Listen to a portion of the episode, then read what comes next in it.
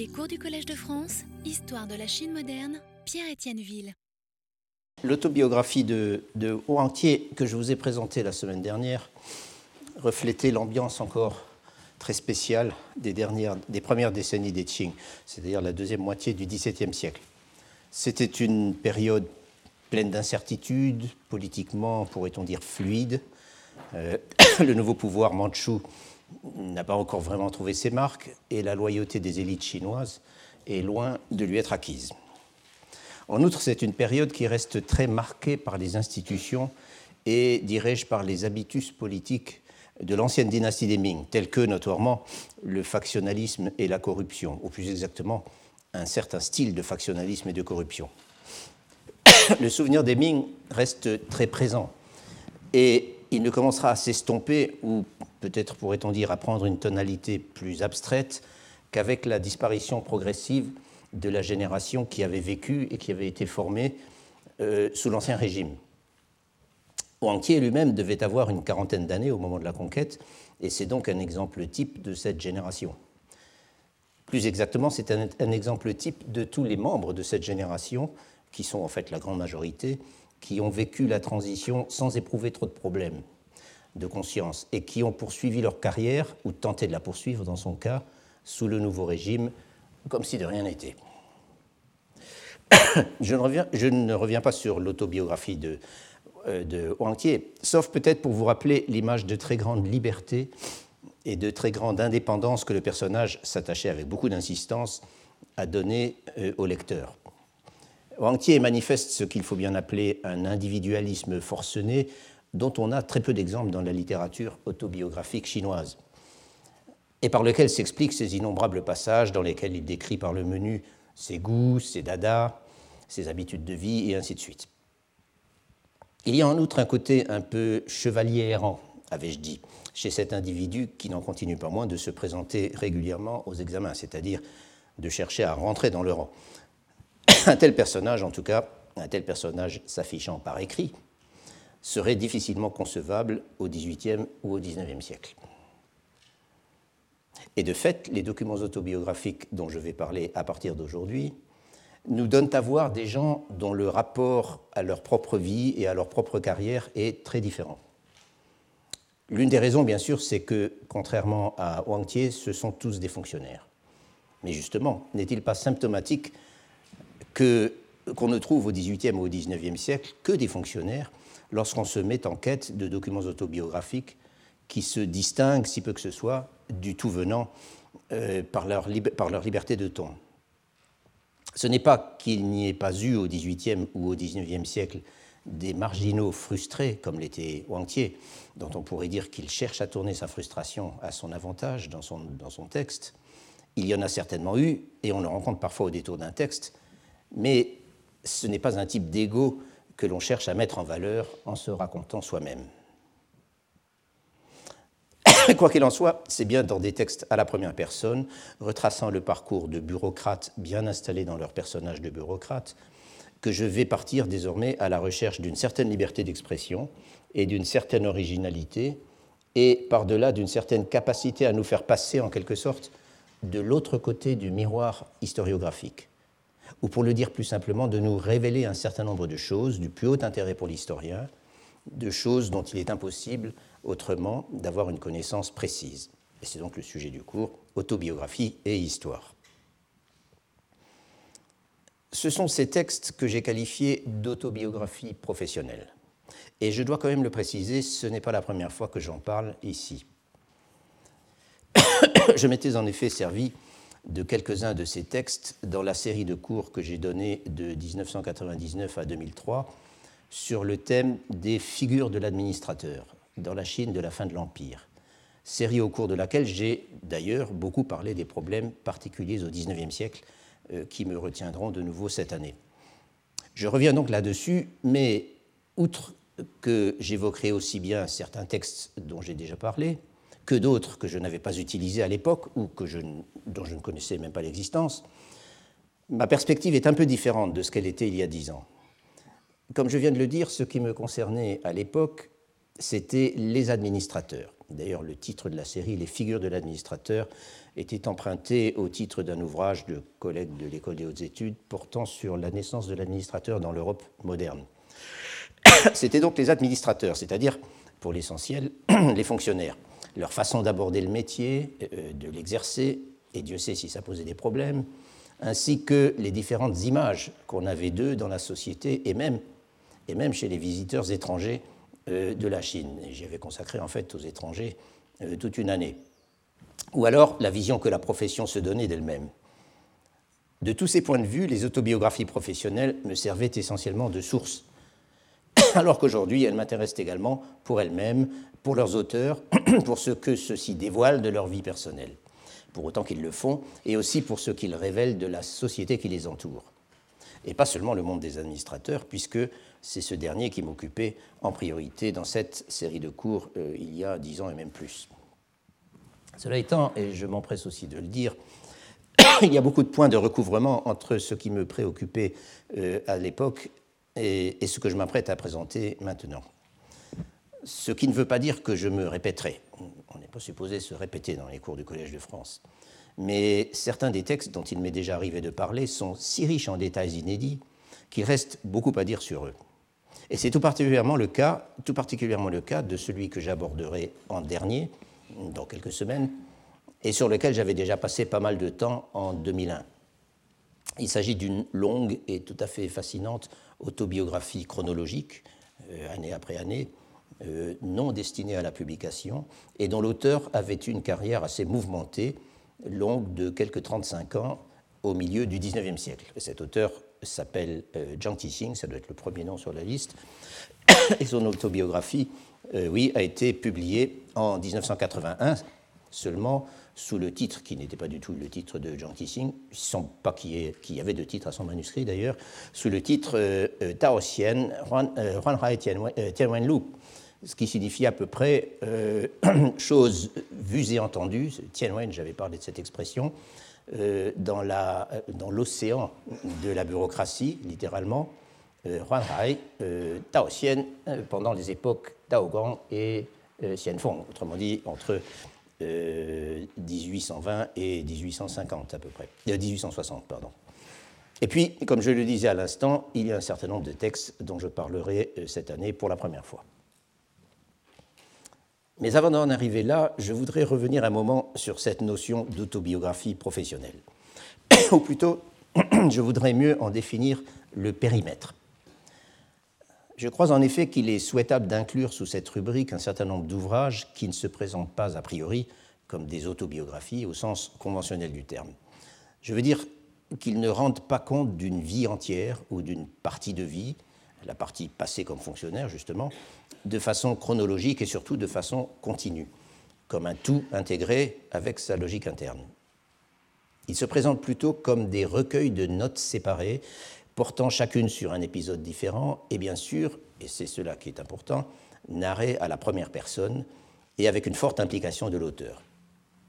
La narration est en fait centrée sur l'auteur, sur lui, sur ses actions, euh, et à l'occasion, et ce n'est pas le moins intéressant, sur les réflexions que lui inspirent non seulement les événements dont il parle, mais aussi sa propre position et son propre rôle.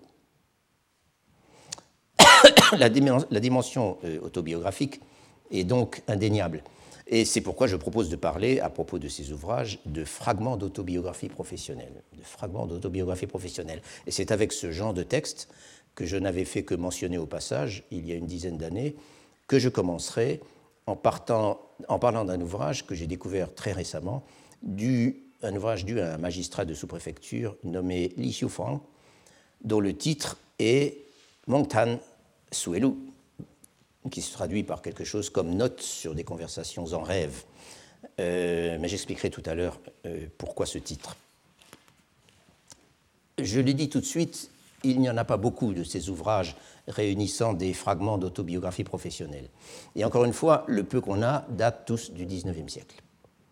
Mais l'inventaire s'élargit notablement si l'on prend en compte une catégorie qu'on pourrait dire spécialisée de fragments d'autobiographie professionnelle, du moins ainsi que je vois ce type de texte, et je veux parler en l'occurrence de recueils consacrés euh, à des affaires judiciaires réglés par un fonctionnaire particulier et racontés par lui-même à la première personne, dans lesquels il se met en scène, si l'on veut, et qu'il décrit de son propre point de vue d'enquêteur et de juge.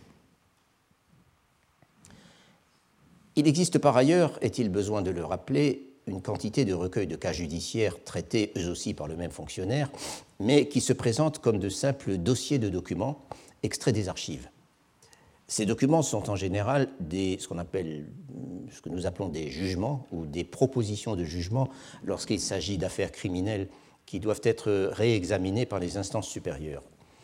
Autrement dit, ce sont des textes qui résument les tenants et aboutissants d'une affaire et qui se concluent par une évaluation juridique et par une sentence ou une proposition de sentence.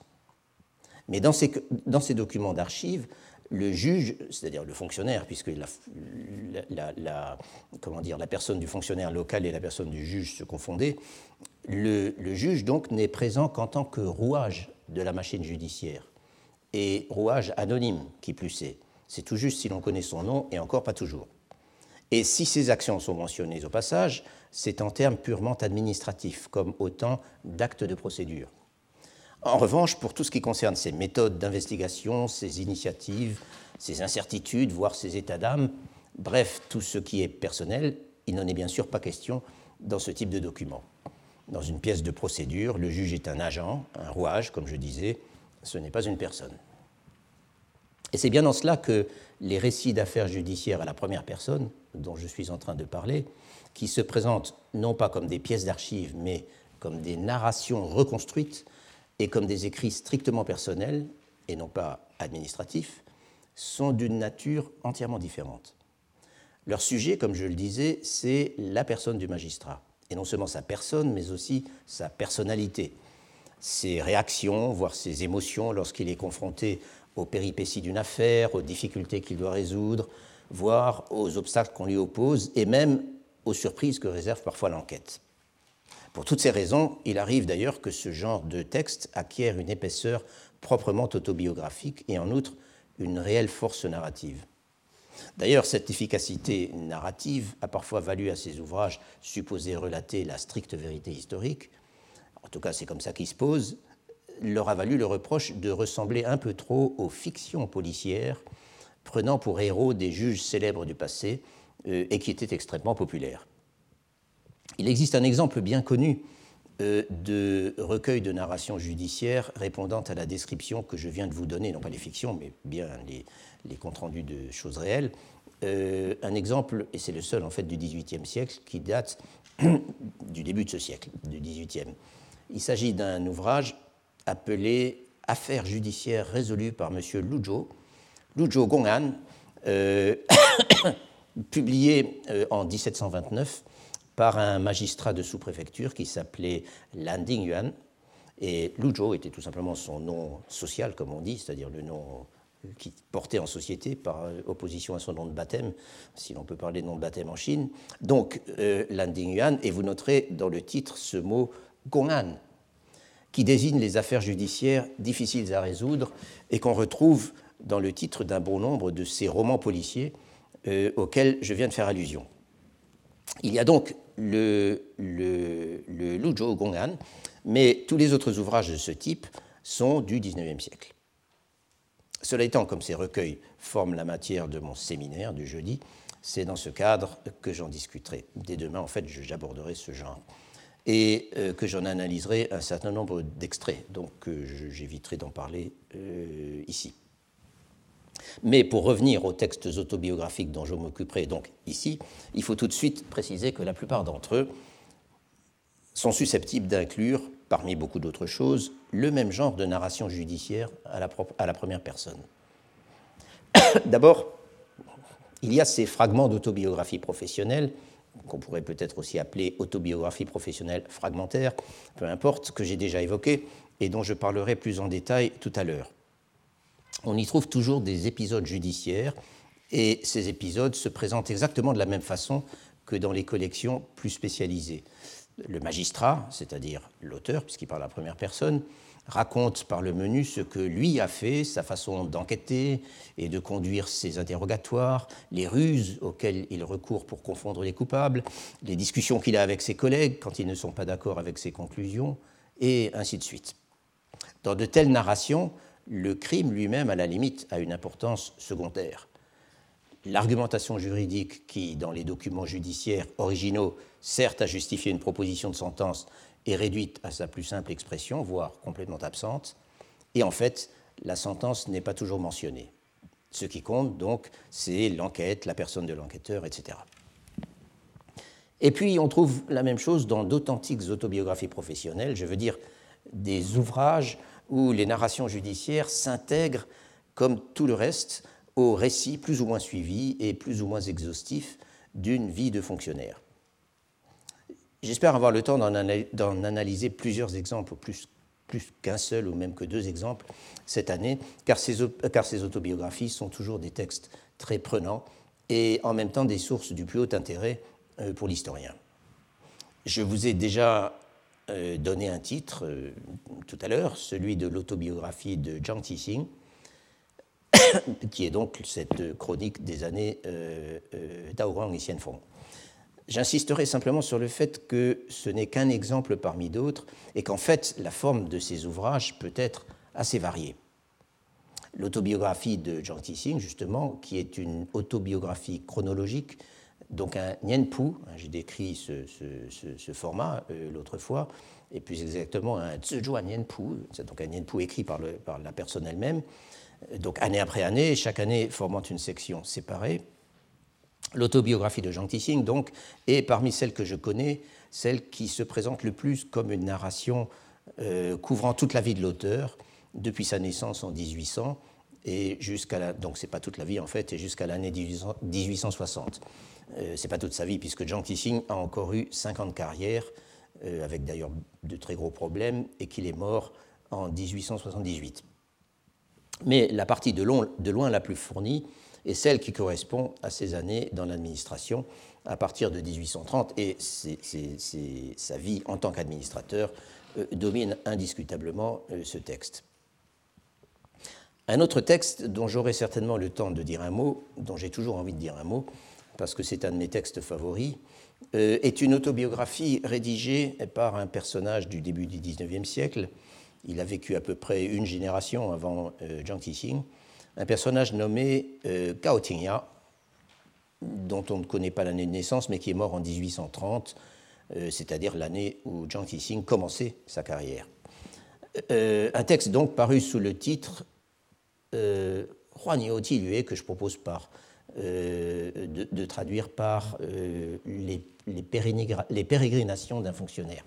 En fait, pérégrination d'un fonctionnaire, ça traduit les deux premiers caractères, Huan et Chi signifie simplement euh, euh, noter ou raconter euh, les choses les plus importantes, enfin en, résumé.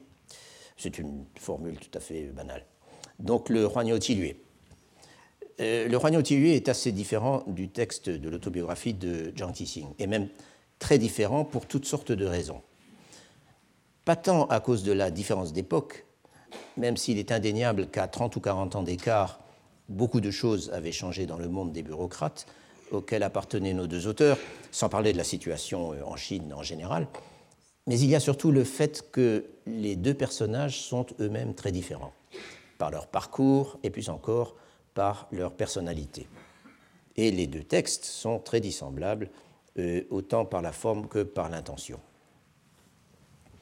L'autobiographie de, de Gao qui, contrairement à celle de Jiang Tixing, se limite strictement aux aspects professionnels de la vie de son auteur, l'autobiographie de Gao nous donne effectivement à voir la continuité d'une carrière, une carrière qui a duré une vingtaine d'années.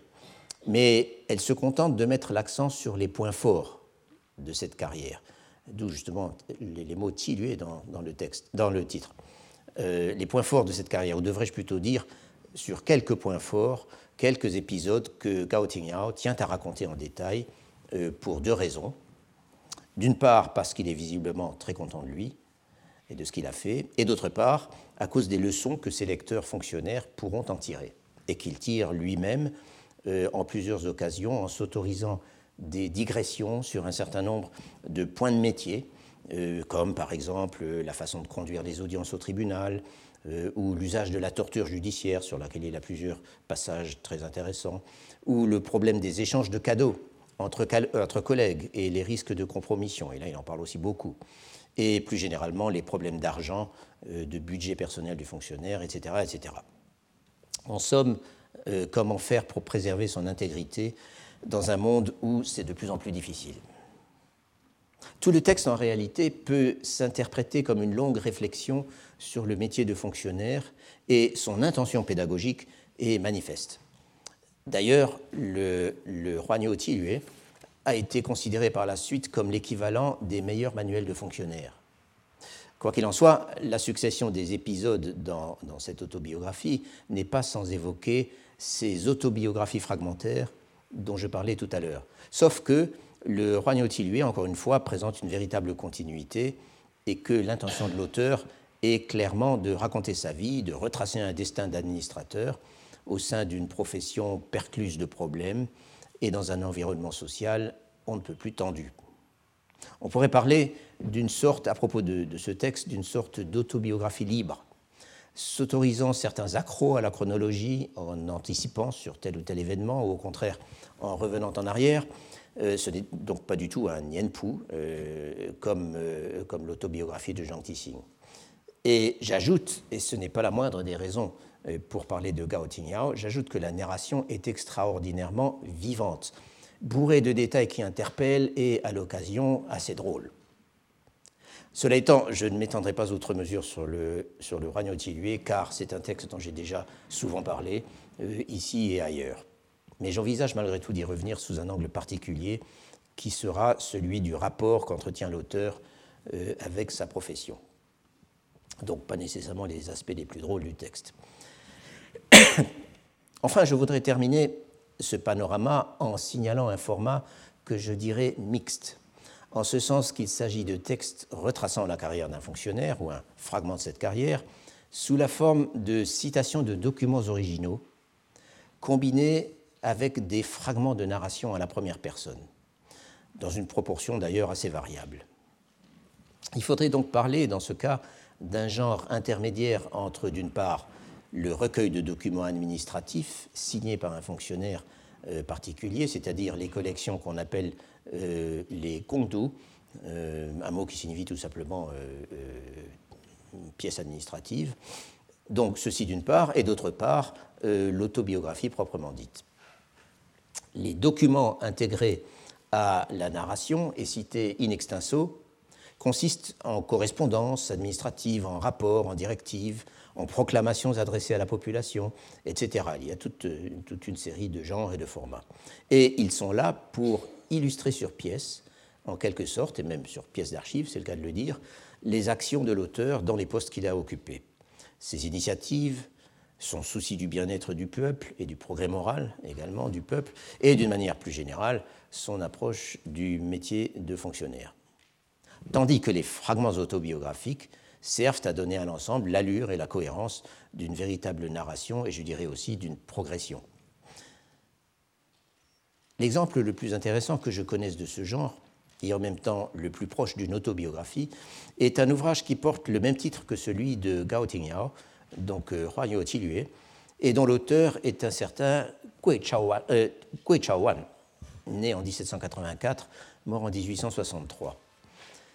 Gui Chaowan, né donc en 1784, mais il n'a réussi à passer l'examen doctorat, du doctorat et à entrer dans la fonction publique qu'en 1833, à l'âge de 50 ans. Donc à peu près au même moment que Jiang Tixing, qui a débuté, lui, en 1830. Sauf que Jiang Tixing n'avait alors que 30 ans. Gui Chaowan a aussi eu une carrière nettement plus modeste, encore qu'on ne puisse certainement pas la qualifier de médiocre. Tandis que Zhang Tixing avait passé l'examen du doctorat dans la botte, en quelque sorte, et s'était du coup tout de suite retrouvé engagé dans un parcours, si je puis dire, haut de gamme, Gui Chaowan, lui, commence comme sous-préfet ou magistrat, euh, c'est-à-dire le poste qui se trouve à la base de la pyramide bureaucratique dans les provinces, et il le reste une dizaine d'années, euh, d'abord pour une courte période interrompue par le deuil de son père au Jiangsu, puis dans l'extrême nord-est de la province métropolitaine, euh, une région qui est à la limite de la Mongolie et de la Mandchourie, donc pour de nombreuses années, et dans plusieurs sous-préfectures de cette même région. En 1844, il est promu préfet de Yangzhou, puis de Suzhou, deux des plus grandes préfectures du, Bayangtze, donc. Et c'est bien sûr un, un environnement totalement différent des sous-préfectures déshéritées du nord-est où il venait d'exercer. Nous sommes à présent au Tiangnan, autrement dit dans la région de Chine la plus riche, la plus urbanisée et la plus développée culturellement et consciente de l'être. Et de plus, c'est une région dont la société est dominée par une élite de l'argent et du savoir, habituée à truster les places d'examen au niveau national et donc à tenir le premier rang ou les premiers rangs euh, dans le monde de la bureaucratie. Gui Chaoan a des quantités de choses intéressantes à nous dire ou à nous laisser apercevoir sur la société du Tiangnan et sur les villes de Yangzhou et de Suzhou, où il affirme être scandalisé par le relâchement des mœurs. Ce qu'il nous laisse voir aussi, et c'est particulièrement intéressant, ce sont les conséquences de la guerre de l'opium dont le dernier épisode s'est déroulé dans la vallée du Yangtze, dans cette même région, très peu de temps auparavant, puisque, comme vous le savez, le traité de Nankin a été signé en 1842. La guerre de l'opium a incontestablement déstabilisé l'administration et la société du Jiangnan.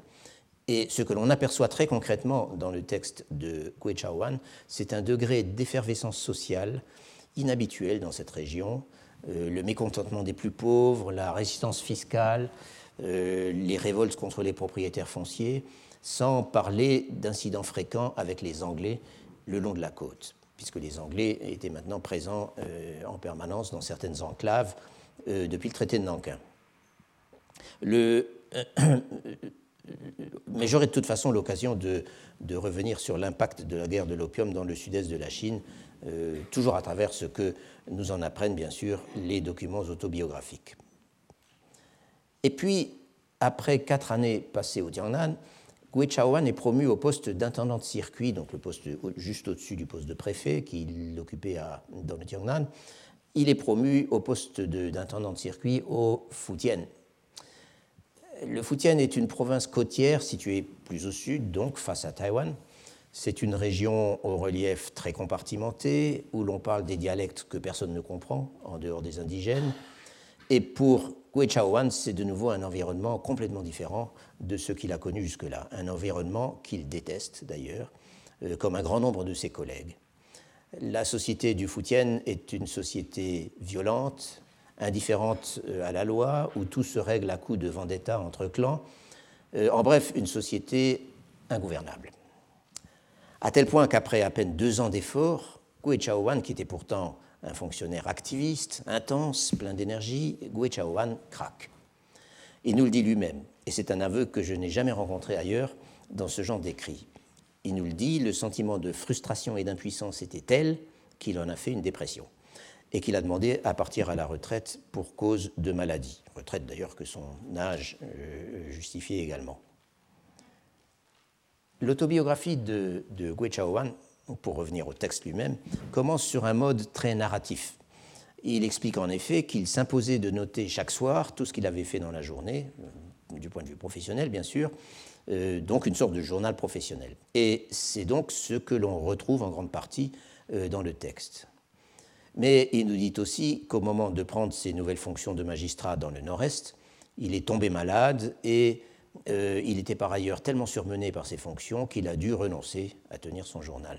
Si bien qu'à partir de là, le texte se présente plutôt comme une succession de documents administratifs du type euh, que j'ai énuméré tout à l'heure, cités verbatim, Simplement, au lieu d'apparaître comme autant d'unités indépendantes, comme dans les recueils documentaires, dans, les Gongdu dont je parlais, euh, ces documents sont intégrés au flux de la narration euh, et reliés par des données purement biographiques, à la première personne, bien sûr, ou alors par les réflexions que tout ceci euh, inspire un autre auteur. C'est donc incontestablement une autobiographie, même si l'on reste dans un registre presque exclusivement professionnel. Et Comme je le disais, il existe un certain nombre d'autres exemples adoptant le même format que l'autobiographie de Gui Chaoan, tous datant du XIXe siècle et en fait jusqu'à l'extrême fin des Qing. Ce qu'il faut encore souligner à leur sujet, et aussi bien au sujet de la plus grande partie des textes que je caractérise comme des autobiographies professionnelles, euh, qu'elles soient fragmentaires ou plus étendues, et là, l'autobiographie de Zhang Tixing est la seule véritable exception, ce qu'il faut souligner, c'est la dimension pédagogique de ces textes, dont j'ai déjà plusieurs fois parlé. Ou, pour le dire d'une façon différente, c'est le fait que leurs auteurs se posent implicitement et parfois très explicitement en modèle, même lorsqu'ils admettent des doutes, voire des moments de faiblesse, comme dans le cas de Gui Chaoan. Pas nécessairement des fonctionnaires modèles, entre guillemets, euh, au sens de l'historiographie traditionnelle chinoise, des administrateurs parfaits, euh, à l'instar de ces héros bureaucratiques du passé, et parfois du passé très lointain, dont on compilait les déclarations édifiantes et les actions euh, exemplaires sous forme d'anthologie. Donc pas ce genre de, personnages de demi-légende, mais indiscutablement des professionnels engagés et compétents dont les débutants, et pas seulement les débutants, auront beaucoup à apprendre. Je notais tout à l'heure que les pérégrinations d'un fonctionnaire de Gao qui ont eu à peu près une dizaine d'éditions pendant les 50 dernières années des Qing, ont été célébrées comme l'équivalent des meilleurs manuels de fonctionnaires, lesquels manuels étaient des ouvrages prescriptifs répondant à un format rodé depuis de nombreux siècles et n'avaient rien d'autobiographique, ou presque rien. Or, cette célébration est posthume la première édition connue du Huanyo Lue, et très probablement la première édition tout court, a été imprimée environ un quart de siècle après la mort de son auteur. Mais dans la plupart des autres cas, la valorisation des écrits autobiographiques professionnels est, en quelque sorte euh, intégrée à l'ouvrage lui-même. Dans les préfaces, L'auteur lui-même joue la modestie dans sa propre préface, bien sûr, quand il y en a une, en affirmant que l'histoire de sa vie n'a pas grand intérêt, euh, mais qu'il espère néanmoins que son expérience d'administrateur pourra être utile, pourra être au lecteur. En revanche, les autres préfaciers, euh, qui ne sont pas astreints à la même retenue ou à la même modestie, n'hésitent pas à proclamer que la lecture des expériences de M. Intel est un must pour quiconque a l'ambition d'entrer dans la fonction publique, et plus encore d'être un bon fonctionnaire, et que l'ouvrage est un guide ou une boussole, il y a toute une terminologie pour, euh, dire la même chose, d'une valeur inestimable. À l'instar, donc, des grands classiques de la littérature pédagogique pour administrateurs. Ce qui est un signe d'ailleurs, c'est que tous les textes dont on parle en ces termes ont été imprimés. Ce sont en effet des textes respectables, et dont le sujet, c'est-à-dire l'auteur, puisqu'il s'agit d'autobiographie, dont le sujet est un fonctionnaire respectable et même admirable. Or, le cas du Huanyo Yue de Gao Tingyao est un peu plus ambigu. Certes, Gao Tingyao est un fonctionnaire tout à fait admirable et il se charge de nous le faire savoir lui-même. Euh, ce n'est certainement pas quelqu'un qu'on risque de taxer de fausse modestie. Et par ailleurs, l'intention pédagogique du texte est tout à fait claire euh, en, particulier dans ces digressions dont je parlais euh, tout à l'heure, où euh, Gao Tingyao suspend son récit pour discuter de tel ou tel point de métier et dispenser ses recommandations. Et pourtant, comme je le notais à l'instant, le Roi Tilue n'a été publié par les fils de Gao Tingyao qu'assez longtemps après sa disparition. Comment donc s'expliquer ce délai alors que, même si l'auteur n'avait pas eu le temps de publier lui-même le texte avant sa mort, il avait une progéniture remplie de piété filiale, dont le devoir, justement, aurait été de veiller à ce que cela fût fait dès que possible. Je crois que la raison est que si Gao Tingyao est un personnage infiniment respectable, un fonctionnaire modèle dont les rares ennuis ont été dus, et il y insiste assez, à la malchance, en revanche, le texte lui-même ne répond pas toujours au canon de la respectabilité. Sa forme, déjà, est plutôt libre, voire par endroits assez négligé. Mais c'est surtout une question de ton. La description que Gao Tingyao donne du milieu des fonctionnaires tel qu'il l'a connu, donc pendant le premier quart du XIXe siècle, des comportements et des pratiques qu'à peu près tout le monde s'autorisait, cette description est sans pitié. Je dirais même qu'elle est par endroits à la limite de la satire. car une des caractéristiques du texte, encore une fois, c'est qu'il est parfois assez drôle. Qui plus est, qui plus est, un certain nombre de personnages importants sont critiqués ou ridiculisés. Et même si leurs noms ne sont pas donnés, tout le monde savait qui c'était et nous-mêmes n'avons pas de difficulté à les identifier par leur, par fonction. Il est donc tout à fait vraisemblable que Gao a rédigé son autobiographie sans avoir l'intention de la publier, pour le plaisir de se raconter, de se mettre en valeur déjà, et aussi pour servir de modèle aux jeunes de la famille, aux jeunes de la famille, aux fils et aux petits-fils dont il ne doutait pas qu'ils deviendraient à leur tour fonctionnaires un jour, comme cela semble avoir été effectivement le cas euh, pour certains d'entre eux. On trouve, soit dit en passant, pas mal d'autres exemples, de ces, là je quitte le domaine de l'autobiographie, d'autres exemples de ces manuels d'administration à usage familial. Les auteurs proclament dans leur préface que c'était pour les jeunes de la famille, qu'ils n'avaient aucune intention de publier, et que s'ils l'ont finalement fait, c'était uniquement pour céder à l'insistance des collègues et des amis qui avaient vu le texte et qui clamaient que ce serait vraiment regrettable de priver le public d'un ouvrage aussi admirable et aussi indispensable. Et c'est un fait que quelques titres sont restés très longtemps, n'ont pas été publiés euh, dans ces conditions, mais sont restés très longtemps dans la famille à l'état de manuscrit euh, et n'ont été publiés que par de lointains descendants. Lorsque les fils de Gao Tingyao, pour, euh, pour, y revenir, se sont finalement décidés à imprimer le Roi Tilue, dans une version qui semble d'ailleurs avoir été quelque peu révisée, on était au plus tôt en 1855. 1855 est la date à laquelle nous savons que la première préface qu'on voit dans les diverses éditions euh, connues donc, euh, a été sollicitée. Autrement dit, le texte était en passe d'être publié, si, euh, du, simple fait qu'on demandait une préface à, quelqu'un. donc en 1855. or, à ce moment-là, les quelques allusions peu aimables que contient le texte concernaient des personnages disparus depuis longtemps et ne posait euh, donc plus de problème. Mais ce qui est plus important, je crois, c'est que l'Empire était alors en plein chaos. La rébellion des Taiping avait éclaté cinq ans plus tôt, euh, ou quatre ans plus tôt, et pendant une bonne partie de la décennie 1850, et encore au début des années 1860, les Taiping ont occupé une bonne partie de la vallée du Yangtze, coupant la Chine en deux, privant le gouvernement d'une grande partie de ses ressources fiscales, et l'obligeant en même temps à mobiliser des moyens colossaux pour financer ce qui était essentiellement une guerre civile. Pour beaucoup de gens à l'époque, les Qing ne faisaient là que recueillir le fruit de décennies de relâchement moral, de laisser-aller administratif et de gabegie financière. Et pour beaucoup, la priorité des priorités pour se tirer de cette situation et sauver le régime c'était d'encourager un réarmement moral de la bureaucratie. Dans un pareil contexte, publier la brève autobiographie de Gao Tingyao, qui est à la fois cinglante dans sa description des mauvaises habitudes qui s'étaient accumulées, la routine, la négligence, le cynisme, la corruption, etc., et qui propose en modèle un administrateur sans peur et sans reproche qui a passé toute sa carrière à combattre ces mauvaises habitudes, publier un pareil ouvrage, donc, ne pouvait qu'être bienvenu. Et c'est un fait que le roi Tilue a eu beaucoup de succès, si l'on en juge par le nombre de rééditions, euh, je l'ai mentionné tout à l'heure, et si l'on en juge aussi par les commentaires élogieux de certains des grands leaders de la lutte contre les Taiping euh, et contre les divers mouvements qui ont éclaté à leur suite, les, les Zheng Wofan, les Zhou Zongtang, les, les et compagnie, euh, lesquels grands leaders ont été justement d'ardents promoteurs du réarmement moral de la bureaucratie pendant la deuxième moitié du XIXe siècle.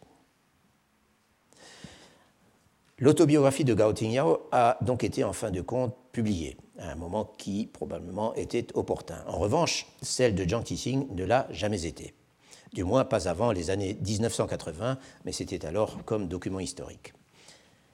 Les raisons de cette exception ne sont pas difficiles à imaginer quand on lit le texte. Je notais tout à l'heure que parmi les autobiographies professionnelles que j'ai examinées, et je pense que j'en ai vu la plus grande partie, celle de Jiang Tixing est la seule qui n'affiche pas d'intention pédagogique.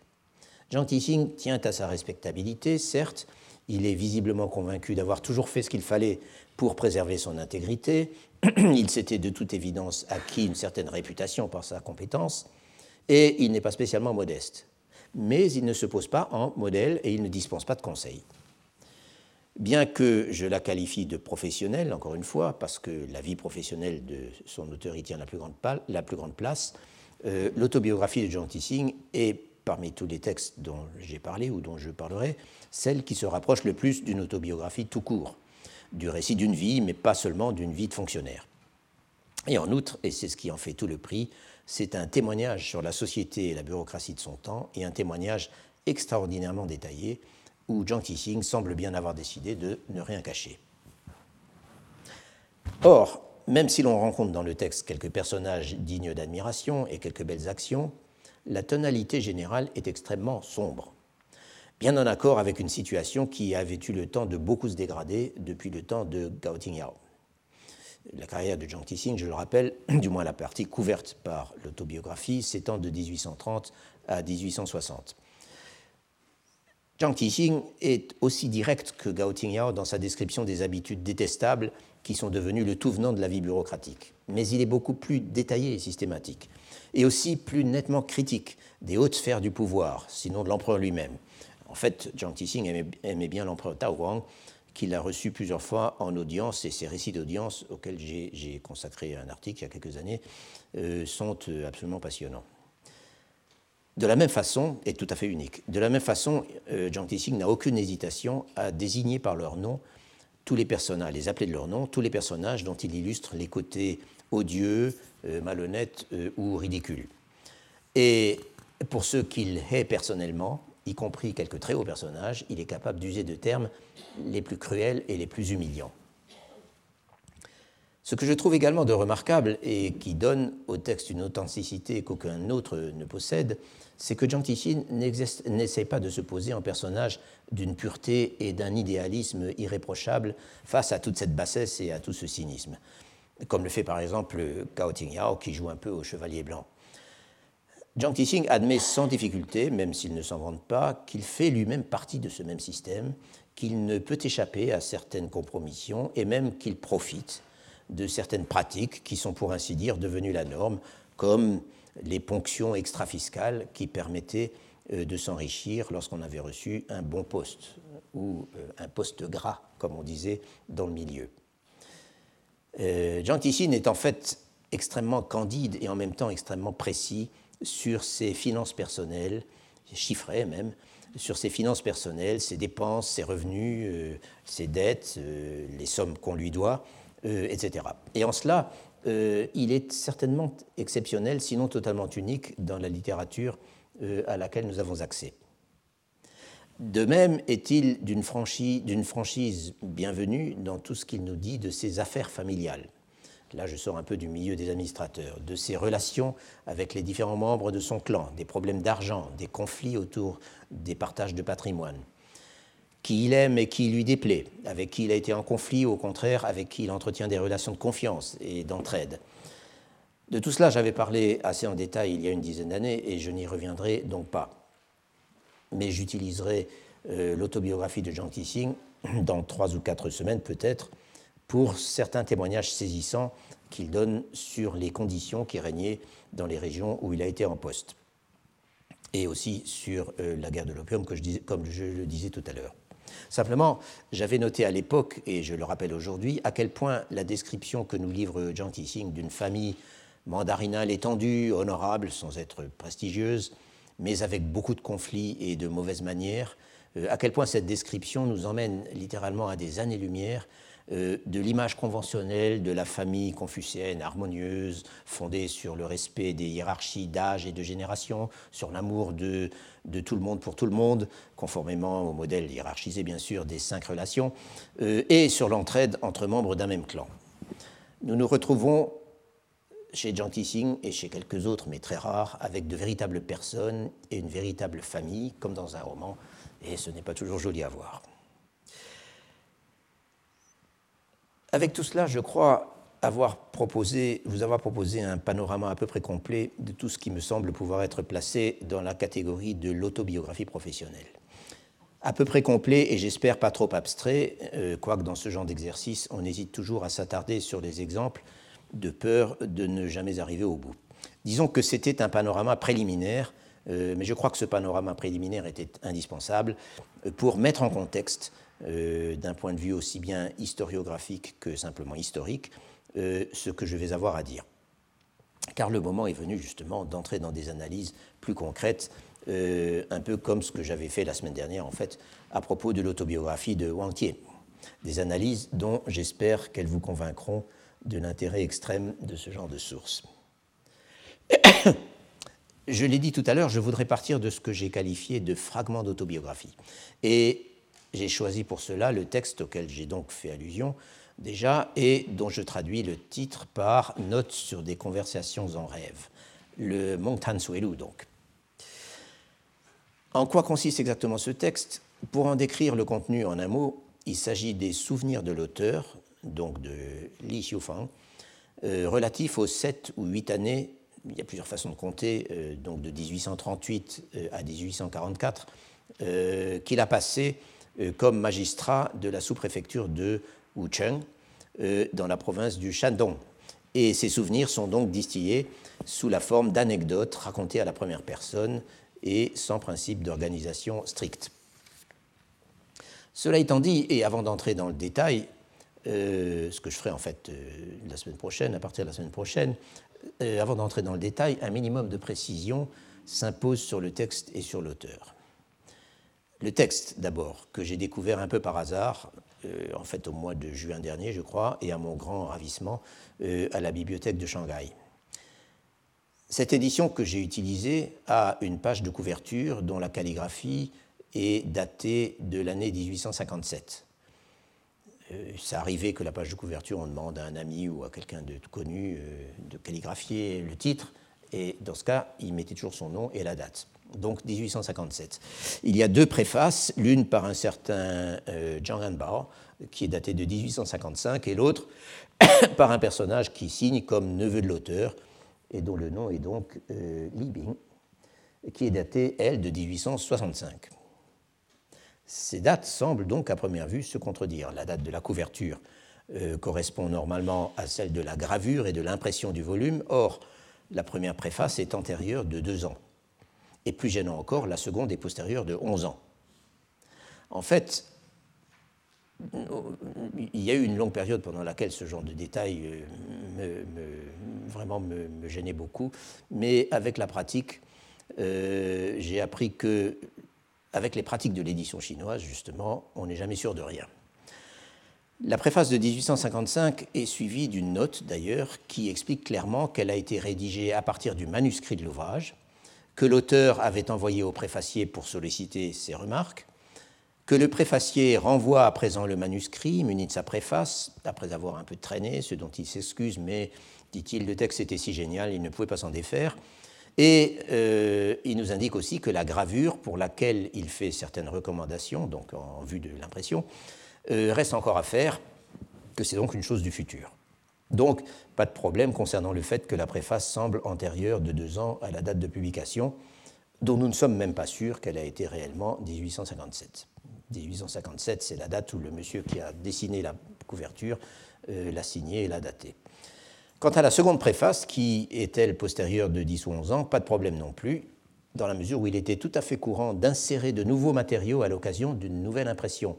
Car je vous rappelle que des exemplaires d'un ouvrage chinois étaient imprimés un par un et à la demande. Ou aussi bien de changer l'ordre des préfaces ou d'en supprimer une, d'en rajouter une, etc. Disons que la seule date sûre dans tout cela, c'est que le texte était achevé en 1855. Quoi qu'il en soit, outre cette édition, que j'ai donc vue, mais dont je n'ai trouvé trace que dans deux bibliothèques en Chine et aucune en Europe ni en Amérique, on ne trouve mention que d'une seule autre édition, euh, qui est également la Bibliothèque nationale de Pékin, euh, un peu plus tardive, intégrée en 1878 dans une compilation de textes, donc un Tsongshu, un des Colactanea comme on les appelle, euh, intitulé Xieyu Chongtan Chuti, dont je viens de découvrir d'ailleurs que nous l'avons dans notre bibliothèque ici au Collège de France, mais que je n'ai pas encore eu le temps d'examiner. Rien de tout cela ne suggère en tout cas ce qu'on peut appeler un ouvrage particulièrement répandu. du moins pas avant les reprints qui ont commencé de paraître à la fin du XXe siècle. Le contraste avec le succès éditorial du Roi Tilué de Gao par exemple, est assez frappant, d'autant que les deux textes ne sont pas sans point commun, aussi bien dans leur style de narration que dans l'approche du métier de fonctionnaire qu'ils expriment. La différence peut-être, c'est que Gao Tingyao a un côté flamboyant qui fait incontestablement défaut à Li Xiufang, euh, même si ce dernier n'a rien de pompeux ni d'ennuyeux. Donc, ce Li Xiufang, qui était-ce? Le personnage n'est pas sans intérêt.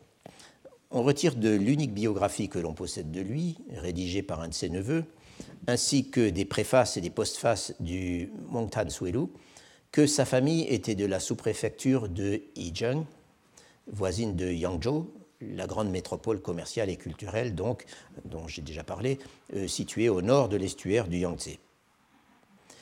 Li Xiufang a passé l'examen provincial, donc celui de la licence, en 1822, mais en dépit de cinq tentatives, il n'a jamais réussi à passer le doctorat. Comme tous les licenciés qui avaient présenté au moins deux fois le doctorat, donc sans, sans réussir, euh, cependant, euh, euh, Li, Xiufang avait la possibilité d'entrer dans l'administration sur une sorte de liste spéciale ou par une procédure spéciale réservée à ces gens, et c'est ainsi qu'il est nommé préfet de Wucheng en 1838, donc 16 ans après avoir passé l'examen de la licence. Comme nous le verrons par la suite, Wucheng n'était pas une sous-préfecture facile à gérer. Euh, elle était située sur le Grand Canal, dans le nord-ouest du Shandong, à la frontière de la province métropolitaine, et la prochaine fois je vous, ferai je vous donnerai une petite carte, euh, euh, et dépendait de la préfecture secondaire de Linqing, qui était un entrepôt commercial important, lui, aussi, situé lui aussi sur le Grand Canal, un peu plus au sud. Comme chacun sait, le Grand Canal était l'artère par où transitait ce que nous appelons le tribut en grain, collecté dans toutes les provinces avoisinantes, mais surtout dans les provinces de la vallée du Yangtze, et transporté jusqu'à Pékin, où il était stocké dans d'immenses greniers et servait à nourrir la bureaucratie euh, et les armées stationnées à la capitale. Le transport du tribut était donc une opération cruciale pour la stabilité et même pour la survie de la dynastie. Mais c'était aussi une opération qui se heurtait à d'infinies difficultés techniques et qui causait beaucoup de tracas le long du chemin. Comme tous les fonctionnaires locaux basés le long du canal, Li Xiufang s'est donc, euh, retrouvé dans la position du magistrat à qui, on demande, l'on demande de se débrouiller pour faire en sorte que les flottilles transportant le tribut, qui était monté par des équipages militaires, et ça n'arrangeait rien, passent coûte que coûte, euh, et quelles que soient les difficultés, qu'il y ait trop d'eau, pas assez d'eau, peu importe les problèmes et les tracas sans fin que lui cause le, transport du tribut, euh, Li Xiufang en parle énormément dans le Mongtan euh, Suelu. En fait, le texte est à mon avis tout à fait unique par la façon dont il décrit ses problèmes depuis la base. Et pour cette raison, euh, j'y consacrerai quelques temps. Je veux dire à cet aspect particulier. Mais pour revenir sur sa carrière, Li Xiufang va donc rester à Wucheng jusqu'en 1844 ce qui est un terme d'ailleurs exceptionnellement long sous la dynastie des Qing, où euh, un fonctionnaire passait rarement euh, plus de trois ans dans un, euh, poste, et où, je veux dire, un magistrat dans une sous-préfecture donnée, et où en fait au XIXe siècle, il y avait une valse incessante d'intérimaires qui fait que la stabilité du personnel n'était guère assurée. Mais là, Li Xiufang est resté donc huit ans. Euh, son premier euh, préfacier, qui était aussi un de ses cousins d'ailleurs, nous dit que lorsqu'il avait appris la nomination de Li Xiufang à Wucheng, il en avait conçu une certaine inquiétude. Li Xiufang était un homme de lettres, après tout, c'était son premier poste et il n'avait aucune expérience de l'administration. On pouvait donc se demander comment il allait s'en tirer. Mais heureusement, continue le préfacier, les informations qui ne tardent pas à circuler sont unanimes pour dire qu'il s'en tire brillamment et qu'il est extraordinairement populaire auprès de ses administrés. Et la confirmation que Li Xiufang est très vite devenu un grand professionnel, ajoute encore ce même préfacier, euh, en même temps que l'explication de sa popularité d'ailleurs, on la trouve aussi dans ce qui était apparemment un manuel pour magistrats traitant des principales techniques de l'administration que Li Xiufang aurait rédigé quelque temps après son entrée en fonction et qu'il aurait envoyé euh, à son cousin, donc à ce préfacier, pour lui demander de bien vouloir le relire et faire ses remarques. Euh, ce texte, qui était en trois chapitres, nous dit-on, nous ne l'avons bien sûr pas. D'ailleurs, Li Xiufang dit un moment que le manuscrit a été détruit pendant le saccage de sa ville natale, euh, dont je reparlerai tout à l'heure. Mais nous, connaissons son titre. Ce titre, c'était Ishuo, qui signifie simplement opinion, opinion au pluriel. Et ce titre fait irrésistiblement penser à celui d'un des grands classiques du genre, euh, à savoir les opinions sur l'apprentissage de l'administration. Autrement dit, le euh, Ishuo de Wang Huizhu, euh, qui date de. Donc ce texte de Wang Huizhu date de 1797 et a été sans cesse republié par la suite. Wang Huizhu étant en quelque sorte le, un, des modèles entre les modèles de l'administration locale sous les Qing. La différence, bien sûr, c'est que lorsqu'il a composé ses opinions sur l'apprentissage de l'administration, euh, Wang Huizhu avait une longue carrière derrière lui, euh, d'abord comme conseiller technique et ensuite comme magistrat, une longue carrière pendant laquelle il avait eu tout le loisir d'accumuler une expérience formidable. Alors que Li Xiufang, comme nous l'avons vu, était un débutant, même talentueux et même très énergique. Il nous est évidemment impossible, puisque le texte a disparu, d'avoir la moindre idée de ce que contenait ce Ishuo de Li Xiufang, au-delà du fait qu'il portait sur les fonctions judiciaires et fiscales du magistrat, sur ses relations avec l'élite lettrée euh, et avec euh, l'élite lettrée locale et euh, la population, sur son comportement avec ses collègues et ses supérieurs, etc. etc. C'est son préfacier qui nous le dit. En d'autres termes, le contenu standard de n'importe quel manuel pour magistrat. Et je soupçonne en fait que Li Xiufang a combiné l'expérience qu'il avait eu le temps d'acquérir dans son nouveau poste, qui était aussi son premier poste, avec des matériaux et des idées qu'il a empruntés à la littérature existante. Et il n'aurait certainement pas été le seul à le faire. Après tout, il y a toujours un certain côté répétitif dans cette littérature, euh, même si les titres les plus intéressants révèlent incontestablement des personnalités fortes, celles de leurs auteurs, capables de formuler des idées nouvelles et de renouveler le genre. Wang Huizhu est un exemple de ces personnalités fortes, et il en est un autre, plus ancien, puisqu'il date de la fin du XVIIe siècle, mais à qui l'on doit un des manuels pour magistrats les plus réputés, et peut-être le plus réputé de tous, euh, de toute la période des Qing, euh, rédigé justement sur la base de l'expérience acquise dans un premier poste. Euh, dans un premier poste. Et ce personnage, le personnage en question, c'est donc Huang Liurong, et son ouvrage dont on ne connaît pas les dates de naissance et de mort, et son ouvrage, c'est euh, ce qu'on a traduit par Livre complet du bonheur et de la générosité, c'est-à-dire le fourré Tuanshu.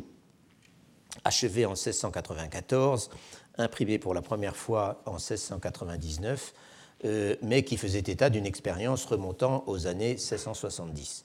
Euh, au Shandong, d'ailleurs, comme Li Xiufang, mais dans un contexte historique et, aussi dans une région du Shandong très différent. Et donc, comme je disais, le fourré Tuanshu a été euh, réimprimé euh, d'innombrables fois euh, tout au long de la dynastie. Il a même été traduit en anglais, c'est vous dire, si bien que les auteurs anglo-saxons maintenant, quand ils parlent de manuel de fonctionnaire, ne connaissent que cela. Soit dit en passant, Huang Liurong mérite d'être mentionné ici, c'est pour ça que je l'ai cité, bien que ce soit apparemment hors contexte, il mérite d'être mentionné ici, ne fût-ce qu'au passage, car le Four et est l'un des manuels pour magistrats où le contenu autobiographique, justement, est le plus fort. Huang énonce à maintes reprises euh, je faisais ceci ou je faisais cela lorsqu'il dispense ses conseils aux futurs magistrats sur la conduite à suivre dans telle ou telle circonstance. Euh, et il cite au passage, comme bien d'autres d'ailleurs, un certain nombre de ses propres correspondances administratives ou de ses euh, ou, de ces euh, sortes de correspondances administratives. Et non seulement cela, mais il donne un certain nombre de narrations euh, euh, où il relate telle ou telle de ses aventures lorsqu'il était en poste, et c'est particulièrement vivant et même prenant. la première personne, donc, est très présente dans le Forêt Chuanshu, et c'est une première personne qui possède une voix tout à fait distincte, ce qui est loin d'être le cas de tous les manuels pour fonctionnaires, euh, donc Rang Rong était incontestablement une personnalité forte. Li Xiufang était également une personnalité forte. En tout cas, c'est ce que donne à voir tout ce qu'il nous raconte dans ses fragments d'autobiographie. Ce qu'il a fait exactement pendant ces années à Wucheng, j'y reviendrai donc en détail plus tard. En tout cas, euh, sur certains épisodes qui me semblent particulièrement intéressants. Pour le moment, il me reste à dire un mot de ces dernières années. Lors de l'évaluation générale des fonctionnaires de la province du Shandong en 1844, ce qu'on appelle la grande notation, le Tachi, Li Xiufang est classé comme éminent, ou si vous voulez, exceptionnel, Zhuyi, ce qui est une distinction extrêmement rare. Lors de la grande notation, qui a lieu tous les trois ans, les autorités d'une province ne désignent en général pas plus d'un, deux ou au maximum trois fonctionnaires exceptionnels, parmi la centaine de fonctionnaires locaux titulaires euh, qu'ils ont sous leur contrôle. Li Xiufang nous dit qu'il doit cette distinction au soutien enthousiaste du juge provincial, c'est-à-dire du Anshashi, le haut fonctionnaire qui avait la charge euh, de toutes les affaires judiciaires et du maintien de l'ordre euh, dans l'ensemble de la province. En tout cas, c'est que euh, c'est ce que Li Xiufang nous dit, et il l'explique par le fait, enfin plutôt le, le Han lui aurait expliqué que c'était parce que lui, Li Xiufang, s'était particulièrement distingué dans ce domaine, particulièrement en contrôlant le banditisme qui sévissait autour de Wucheng.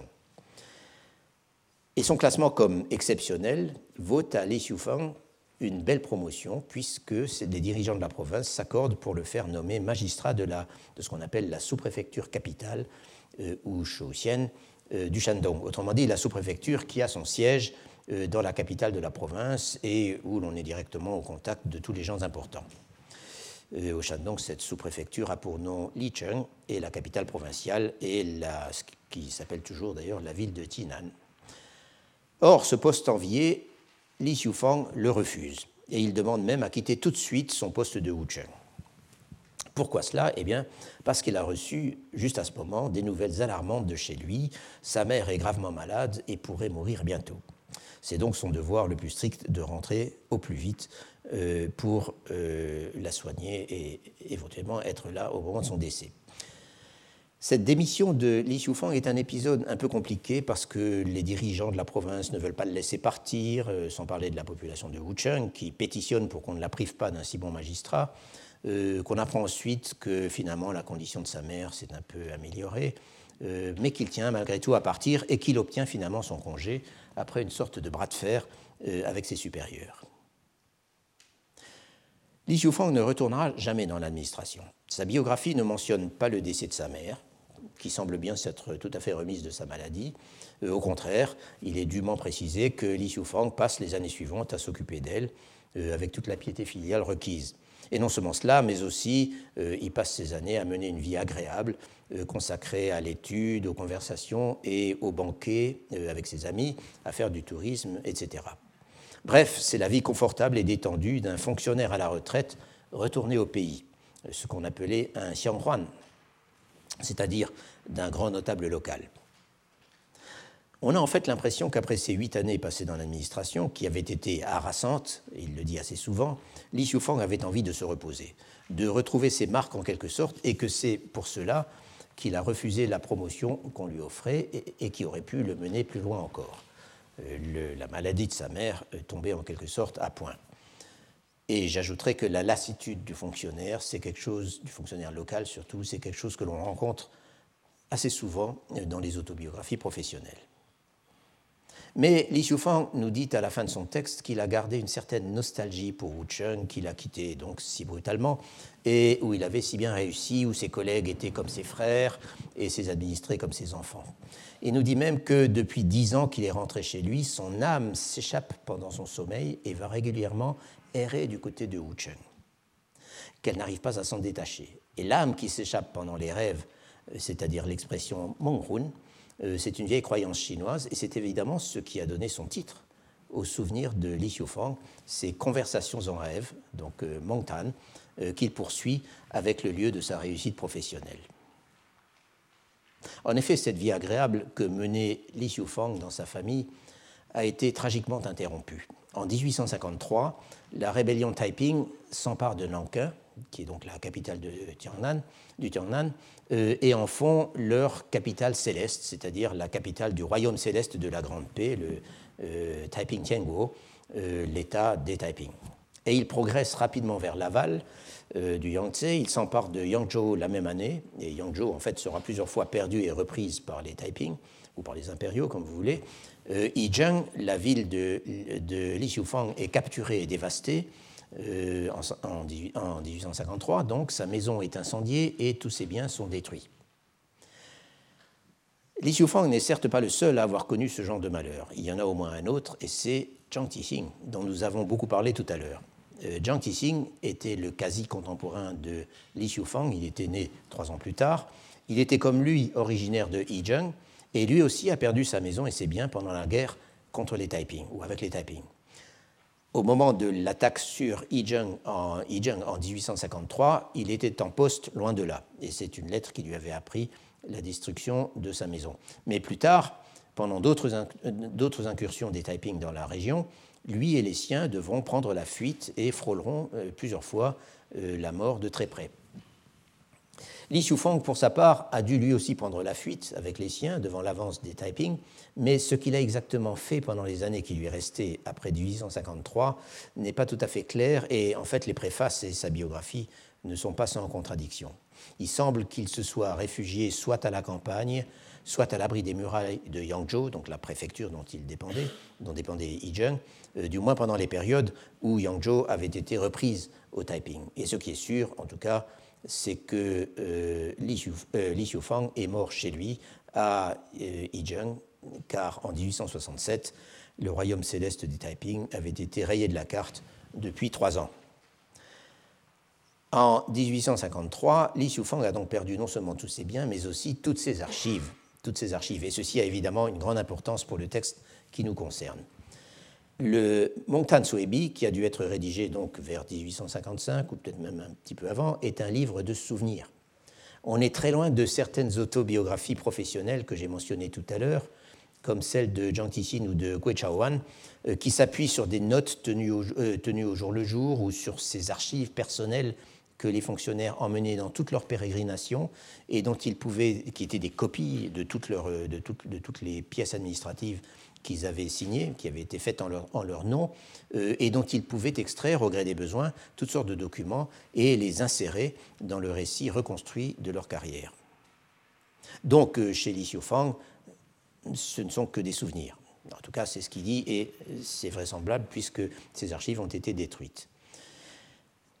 Il faut malgré tout reconnaître que les souvenirs de Li Xiufang sur ses huit ans de carrière à Wuchang sont plutôt précis et nombreux.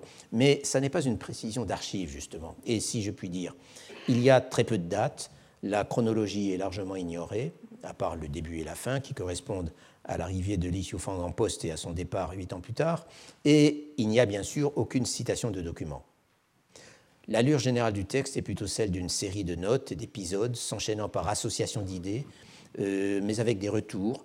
Euh, en d'autres termes, c'est le format exactement des notes au fil du pinceau, des BT, dont j'ai déjà, que j'ai déjà mentionné, et c'est d'ailleurs exactement ce que suggèrent les mots suelu dans le titre, euh, qui signifie noter au fur et à mesure. Au fur et à mesure des souvenirs, ou, comme il le dit, des rêves. Ce qu'on y gagne à cette disponibilité dans l'écriture et aussi à cette distance introduite par la dimension du souvenir et par une, une carrière interrompue depuis longtemps, ce qu'on y gagne, c'est une assez grande liberté de ton, une discursivité une sympathie pour les gens même, qui permettent à l'auteur de parler de lui-même et de ce qu'il a fait sans grand souci des conventions de l'autobiographie et sans chercher à se poser en modèle. À cet égard, la comparaison avec la courte biographie rédigée après sa mort, par son neveu donc, euh, et avec les préfaces de l'ouvrage est tout à fait significative. Celles-ci décrivent en effet le personnage en termes élogieux, bien sûr, mais totalement convenus son érudition, son franc-parler, son intégrité, son refus des compromissions, son humanité, son courage, tout ce que vous voudrez, tout cela fait partie du répertoire dans lequel sont habitués, et avec toujours les mêmes mots, sont habitués à puiser les auteurs de biographies conventionnelles. Mais ce qui est intéressant, c'est que certaines de ces qualités ou de ces traits de caractère se retrouvent dans l'autoportrait qui ressort du texte du Han Suebi, ou Suelu, pardon, mais de façon naturelle, et, si je puis dire, dans la vie, euh, et non pas comme les éléments d'une représentation. Cette vie ou ces fragments de vie, je vous en donnerai donc quelques exemples la prochaine fois, et nous verrons que l'historien y a beaucoup à apprendre.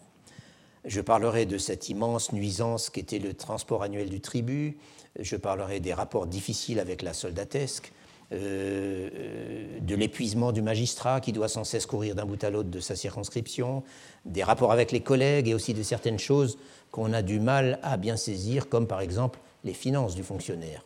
Et encore, et ce n'est pas le moins intéressant, je parlerai de la répression des convertis chrétiens qui résident dans certains villages euh, de Wuchang. L'image qui se dégage de tout cela est assez éloignée du sentiment de crise générale et de décadence de tout qu'on invoque en général à propos de ces années 1840 en Chine, qui sont aussi les, années de la première guerre de l'opium, bien sûr, et qu'invoquent beaucoup d'auteurs d'autobiographie. Et c'est en bonne partie, euh, me semble-t-il, ce qui fait l'intérêt de ce texte, euh, une sorte sinon d'optimisme, du moins de tranquillité, euh, que nous reprendrons donc euh, dans une semaine. Et je vous remercie. Retrouvez tous les contenus du Collège de France sur www.colège-2-france.fr.